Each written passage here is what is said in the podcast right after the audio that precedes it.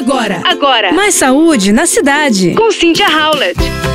Vamos lá novamente falar da importância do sono para a sua saúde. Pesquisadores da Universidade de Saúde Pública da Colômbia, nos Estados Unidos, eles comprovaram que uma boa noite de sono é essencial para manter o coração saudável. A American Heart Association adicionou a duração do sono à sua lista de verificação de saúde cardiovascular, chamada de Life Essential 8. Então são oito essenciais da vida em tradução livre. E quais seriam esses oito itens essenciais? Parar de fumar, comer melhor. Anota aí, gente, vou repetir parar de fumar, comer melhor, permanecer ativo, controlar o peso, administrar a pressão arterial, manejar o colesterol, reduzir o açúcar no sangue e agora recentemente ter um sono saudável. E aí, qual foi sua nota sobre oito? Os cientistas analisaram o sono de 2 mil adultos de 50 anos ou mais. Os participantes responderam uma pesquisa detalhada sobre seus hábitos noturnos e usaram um dispositivo para medir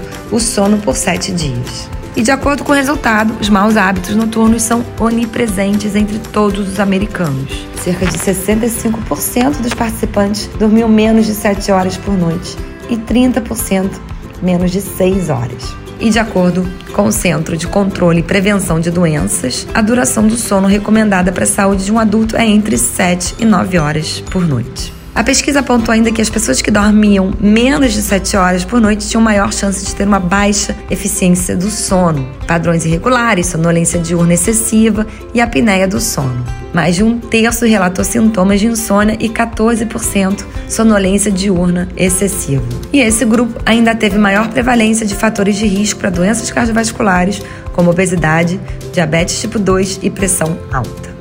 Portanto, cuide do seu sono, prepare a sua noite antes de dormir, tome aquele chazinho de camomila, passiflora, coloque um floral que ajude de lavando, um cheirinho gostoso, uma música, um mantra. Isso vai te ajudar a dormir muito melhor e ter uma boa saúde. Experimenta!